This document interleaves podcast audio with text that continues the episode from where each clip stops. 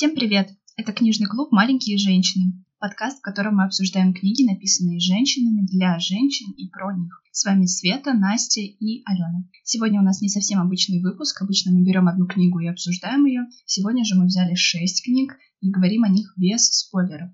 Этот выпуск специально для людей, которые задаются вопросом, что почитать и никогда не знают, что выбрать. А, я хочу рассказать про книгу «Съест ли меня моя кошка» и другие животрепещущие вопросы о смерти. Написала эту книжку Кейтлин Даути. А, мне просто эта книга запала в душу. Она настолько потрясающая, вы просто не представляете. Книга а, очень маленькая, всего лишь 244 страницы, но она просто описывает все моменты. А вопросы эти задавали дети, и некоторые вопросы очень странные, но автор книги отвечает на это так, что становится понятно, что вопросы на самом деле очень интересны. Я тоже люблю такие вопросы, но настолько глубоко я не могла вообще подумать, что можно а, подумать о том, что будет, если я умру в самолете, что будет, когда я умру и меня съест ли моя кошка. И да, небольшой спойлер, кошка вас съест а, потому что вы ее обязались кормить, ухаживать за ней, а сами этого не делаете. И в какой-то степени она вами полакомится. А, также хочу отметить, что сам автор работает в данной сфере. И многие, конечно же, интересуются. У нее есть, кстати, свой собственный блог на Ютубе, и она очень интересно рассказывает, правда, на английском языке. Если вы понимаете, то welcome ее канал. Также хочется отметить, это просто иллюстрации, это просто обложка книги. Я сама немножко э, занимаюсь дизайном, и для меня это было просто потрясающе. Эти иллюстрации можно рассматривать, и они настолько понятны и описывают вот эти вопросы, которые она поднимает. Это просто максимально очень круто. Кстати, в дословном переводе название звучит как «Съест ли моя кошка мои глазные яблоки?». Видимо, переводчик решил, что это слишком для русского читателя. Но можно согласиться. Данная книга вышла совсем недавно, в период карантина, и поэтому только набирает обороты, популярность. В книге поднимается 35 вопросов, потому что два из них объединены в одну главу. И каждому вопросу подобрана иллюстрация. И, конечно, как написала одна женщина в отзыве на эту книгу, что лучше перед прочтением подумайте, сможете ли вы ее прочитать, может быть милосерднее для психики остаться без незнаний на эти вопросы. А мои впечатления в целом э, очень хорошие, потому что я очень много смеялась и полностью разделяю с людьми, которые прочитали эту книгу, и надеюсь с будущими отзывами вами, что эта книга очень и очень смешна. И, конечно же, наверное, ее советую всем прочитать, потому что шутки э, в ответах на не очень-то смешные темы и вопросы очень выглядят уместно. И, конечно, смерть э, должны знать многие про эту тему и спокойно о ней говорить. В России это не так распространено, но благодаря таким авторам я думаю, что все будет хорошо. Я бы на самом деле почитала бы. И тоже я бы, скорее всего, прочитала эту книгу. Говорить о смерти надо, потому что это, ну, естественный процесс, такой же, как и рождение. Мы говорим всегда там о рождении, но чаще всего молчим о смерти. Только прошу вас, читайте по два-три вопроса в день, а не сразу всю книгу. Растягивайте отвращение.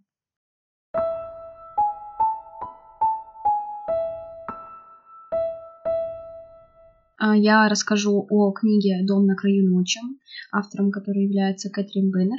А, книга вышла в 2016 году, но в самой книге речь идет о 20 веке. А, описывается четыре поколения семьи, и это семейная сага. Действие происходит на маленьком острове в Средиземном море, куда приезжает доктор. И как раз-таки э, речь идет потом о поколении семей его.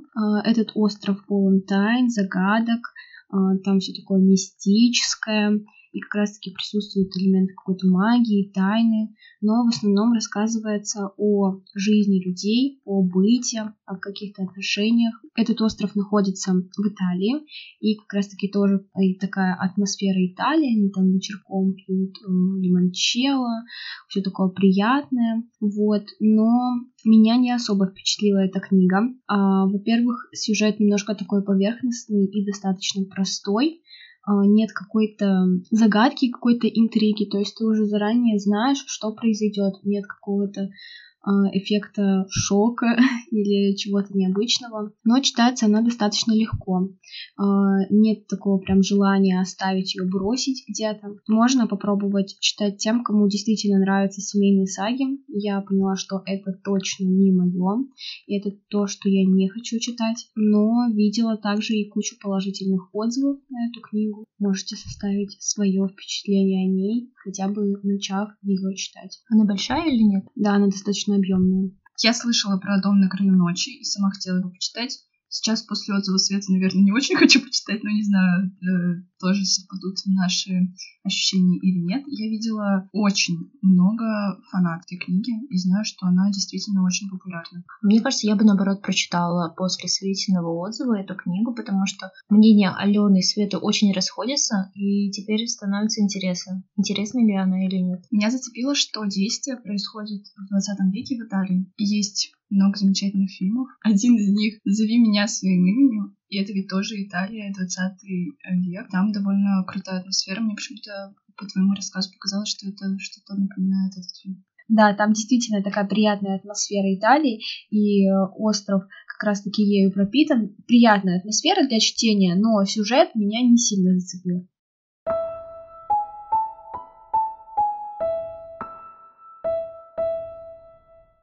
Я расскажу о книге «Эхо» писательница Пэм Мундис Райан.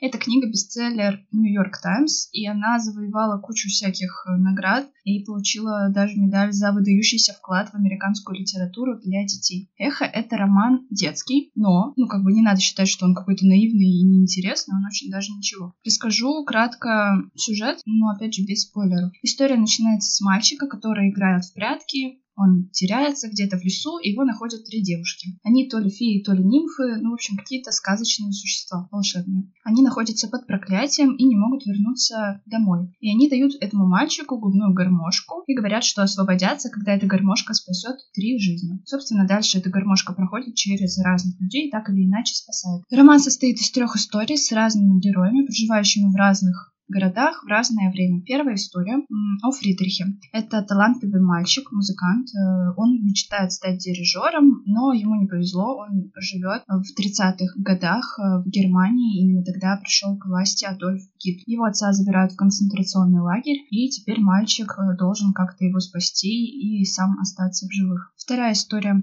о не менее талантливом 11-летнем Майке и его брате. Он живет в приюте вместе со своим братом, и однажды его забирает э, богатая женщина, но на самом деле там тоже все не так просто. У этой женщины есть страшная тайна. И Фридриху, и к Майку попадает эта гармошка к Майку позже, чем Фридрих. И последняя история происходит спустя 9 лет после первой. А, семья мексиканцев с дочерью Айви вынуждена постоянно разъезжать по США. У них нет дома и друзей, и Айви только-только устраивается в новом месте, в новом городе, она находит подругу, и она собирается выступать на радио как раз-таки с губной гармошкой, и родители собирают вещи приезжают в новом городе. А в новом городе к мексиканцам относятся совсем не так добродушно, как в предыдущем. Все эти истории объединены тем, что дети очень талантливы музыкально, ко всем ним попадает губная гармошка, одна и та же, та самая, которую дали те три волшебные девушки из леса, и э, эти дети на самом деле ведут себя очень по-взрослому, они такие смышленные, они жертвуют собой ради других, готовы бесконечно много трудиться и добиваться своего. Роман я настоятельно рекомендую всем и каждому. Там много сюжетных поворотов, твистов, от которых побегут мурашки. Это прям сто процентов, потому что догадаться, чем закончится очередная история, очень сложно. Но скажу вот что. Э, поскольку это детская литература, не разочаруйтесь в финале, потому что такой финал у этой истории действительно должен быть. Он не мог быть никаким другим. Я помню, когда Алена прочитала эту только книгу и сказала то, что ее очень разочаровал финал. И я, как всегда, прочитала только финал этой книжки. Не разочаровал? Потому что я начало не читала еще. Обожаю Настю, которая читает конец, начало и потом, дай бог, середину.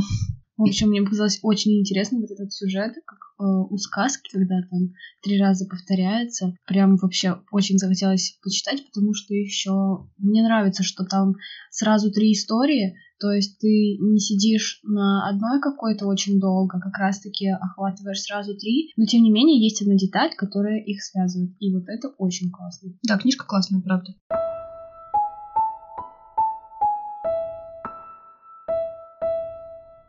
черту хаос, организация взрослой жизни, наполненной смыслом. Написала Лена Николенко. И я хочу сказать вам большое спасибо, что мы наконец-то сделали такой подкаст, и я прочитала эту книгу.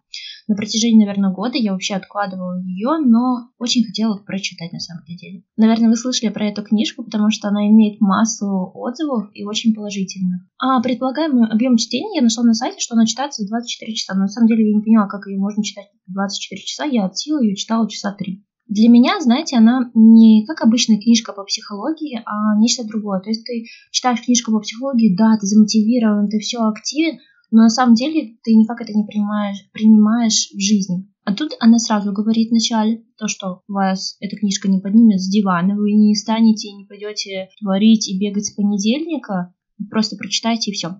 Книга наполнена массу просто отзывами, практическими советами, лекциями, ссылки на лекции, и даже есть список литературы. Я, кстати, несколько книг туда записала. Для меня она как борьба порядка в голове. Все, наверное, понимают, что уходит очень много времени на то, что ты мыслишь, размышляешь, то, что вот, что там дальше будет. И знаете, она поднимает такие вопросы, которые не волновали наших бабушек, родителей. Она очень размышляет много про э, поколение. Э, главные вопросы, которые я подметила с нее, это э, как найти свое предназначение, мотивация одно из главных, где найти счастье, болезни поколений, как выбрать блюдо на шведском столе. Очень необычный вопрос для психологической книжки.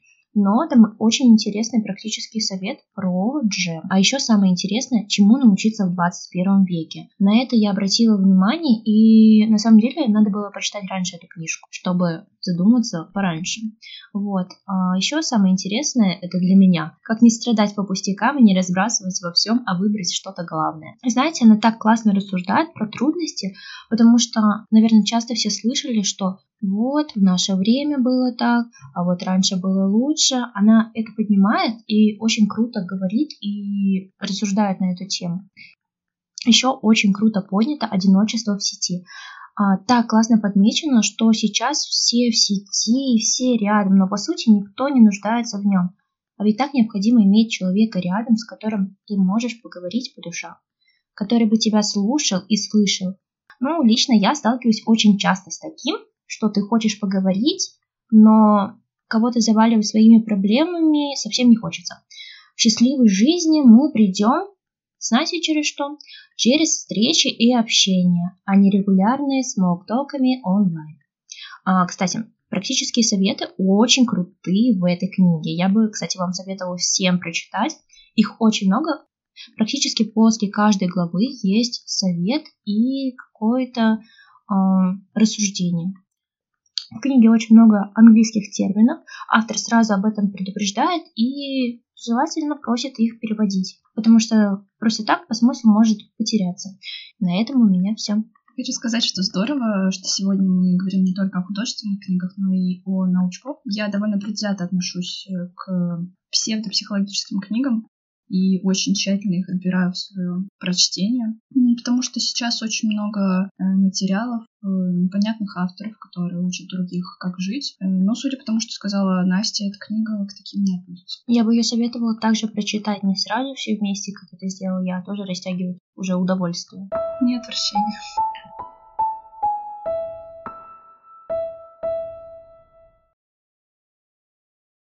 Майя Кучерская, сборник рассказов «Плач по уехавшей учительнице». Это вторая книга, которую я прочла. Я прочла не весь сборник, я прочла несколько рассказов из него, но по ним могу сделать какие-то выводы. Мне эта книга понравилась гораздо больше, чем «Дом на краю ночи».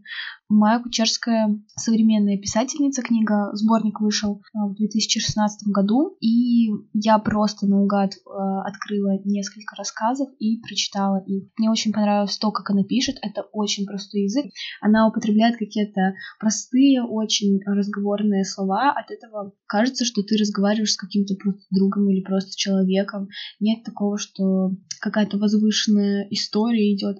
Истории достаточно простые, они могут случиться с любым э, в жизни.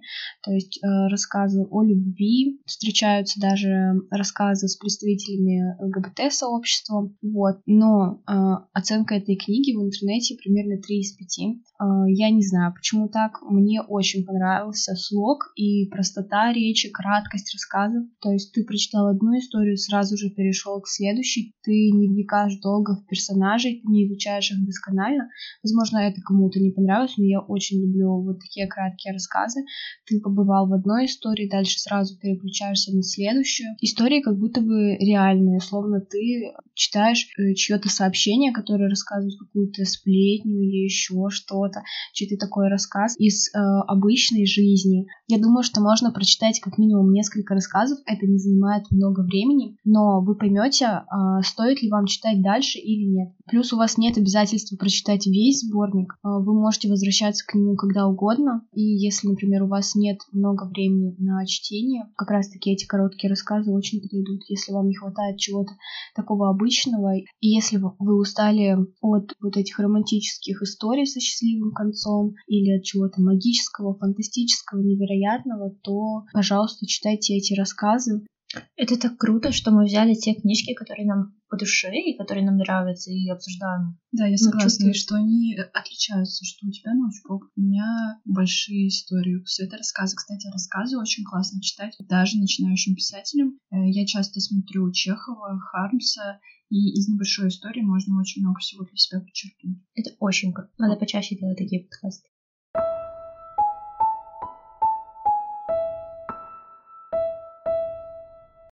Последняя книга на сегодня, которую я нежно люблю и о которой мне немножко страшно говорить. Это том, в котором э, Мариан Петросян. Я ее перечитываю сейчас во второй раз. Такое со мной случается очень редко. А, и это тот случай, когда в идеале перед прочтением не надо знать никаких вводных данных, потому что они только все портят. Некоторые мои знакомые видели эту гигантскую толстенную книгу и пытались узнать сюжет. И все, что я могла сказать, это я ничего вам не скажу. Либо читайте, либо нет. Галина Юзефович, литературный критик, довольно известная, очень крутая, к предисловию к дому написала вот это. И эти мысли очень совпадают с моими. Дом, в котором Мариан Петросян из числа книг, с которыми решительно непонятно, что делать, которые упрямо ускользают от пересказа, отказываются разлагаться на составные части, не терпят сравнений и вообще всеми способами противятся стандартным методам анализа, которыми привык оперировать критику. Таких книг мало. За всю мою уже очень долгую профессиональную карьеру я считанное число раз оказывалась в положении, когда все, на что ты способен по прочтении, это размахивать руками и беспомощно взбулькивать. Вот я сейчас в таком же положении, я могу только взбулькивать и говорить, какая классная книга, пожалуйста, прочитайте ее все. Но я все-таки немножко расскажу сюжет, чтобы вы, ну, имели представление хотя бы примерно, что там происходит. Дом — это интернат для детей-инвалидов. Внутри он поделен на группы, и в каждой из этих групп живут люди со своими правилами. История начинается с того, что в первой группе это образцово-показательная группа, в которой живут такие лицемерные педанты. Из этой группы курильщик, а у всех подростков там клички, а не имена, ссорится с оставшимися членами группы и его переселяют в четвертую. Там он знакомится с правилами дома, с людьми, проживающими в доме, и становится свидетелем многих таинственных и непонятных, загадочных вещей которые он не может объяснить, и поэтому он постоянно задает вопросы. Вообще, дом, в котором это магический реализм, в истории много фантастического и необычного. И любой момент из повествования можно рассматривать как аллегорию или как метафору, а можно просто читать текст и представлять то, что написано так, как это написано. Наверное, каждый выбирает для себя то, что ему ближе. Я вообще очень хочу, чтобы о доме узнало как можно больше людей. Э, хотя надо сказать, что у него и так довольно большая фан-база. И не то, чтобы Мариам Петерсян это так уж сильно нужно. Но тут будет важное уточнение, которое я, наверное, должна произнести, как-то сформулировать. Обычно я такое не делаю и не говорю, когда рекомендую книги, но в этом случае это действительно важно. Я многим людям советовала этот роман, и Отчасти из них я слышала, что дом излишне депрессивен и мрачен, и что от текста хочется удавиться и вообще никогда больше к нему не прикасаться. Это действительно так. Для кого-то. Все дело, наверное, восприятия или в прошлом опыте, я не знаю, правда. Я пыталась это как-то понять, сформулировать, не получается у меня. Каждый раз, возвращаясь к дому, я впадаю во что-то вроде приятного транса или медитации. Ну, то есть я прям читаю, я вникаю в каждое слово, я медленно двигаюсь по сюжету, и я расслабляюсь максимально. После тяжелого дня для меня это прям м, кайф. Это моя книга, но станет ли она такой для всех остальных, для вас, я не знаю. Поэтому это было такое предупреждение о том, что, м, наверное, вам нужно задать себе вопрос, не будет ли это для вас слишком. Есть цитата из текста. Я очутился в сером доме вместе, созданном для таких, как я, никому не нужных или нужных не тем. Только увидев его, я понял, это то самое, о чем я просил. На стене было написано «Привет всем выкидышам, недоноскам и переноскам всем уроненным, зашибленным и недолетевшим. У детей в доме много внутренних травм, и они закрылись в этом доме, потому что иначе им не выжить. И прежде чем читать, ну, стоит задать вопрос, сможете ли вы это вынести, и готовы ли вы столкнуться с чужими травмами, не будет ли это слишком тяжело для вас. Я сейчас нагнала ужасу и страху, но на самом деле история, правда, светлая для меня и очень приятная. Я к ней, наверное, буду возвращаться еще очень-очень много раз. Очень интересная книжка, конечно. Я просто видела ее размер и такая... Алена сказала, что ее возьмет, и такая думаю, боже мой, сколько она будет ее читать. Вначале, в самом, когда Алена говорила, что это какая-то загадка, что там такой сюжет интересный, мне было так интересно. Ну, я не говорю о том, что мне стало неинтересно, но э, это прям как будто бы пробудило во мне какое-то прям желание, что я хочу узнать, что это такое, почему сюжет не, пере... не поддается пересказу. Э, но э, когда Алена сказала, что это достаточно депрессивно и сложно, я очень эмпатичный человек, мне кажется, и боюсь, что я не вынесу. Я тоже очень эмпатичный человек, Свет. И я не люблю истории такие какие-то ужасные, там, мрачные, потому что я сразу впадаю во что-то вроде грусти, апатии. Но тут со мной такого не случилось. Все мои истории, которые я вам рассказываю. Поэтому, не знаю, поэтому я и сказала, что, наверное, не всем подойдет эта книга. Но я, кстати, есть у меня одна теория, я считаю, что этой книгой могут проникнуться люди с э, какими-то тоже внутренними психологическими травмами, которые пытаются с ними справляться, и в истории они видят отражение этих травм, и как будто бы ты исцеляешься о чужие истории, о чужие травмы, и от этого становится, наоборот, легче.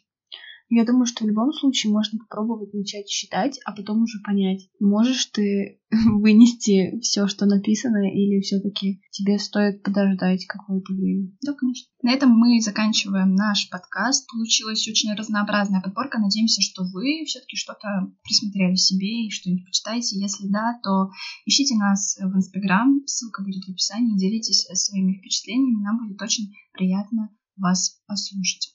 А следующий выпуск нашего подкаста будет посвящен книге «Дьявол носит Прада». Это история о журналистке, э, которая начала работать в глянце, и у нее возникло очень много проблем. Спасибо, что дослушали нас до конца. Надеемся, вам все понравилось. Всем пока!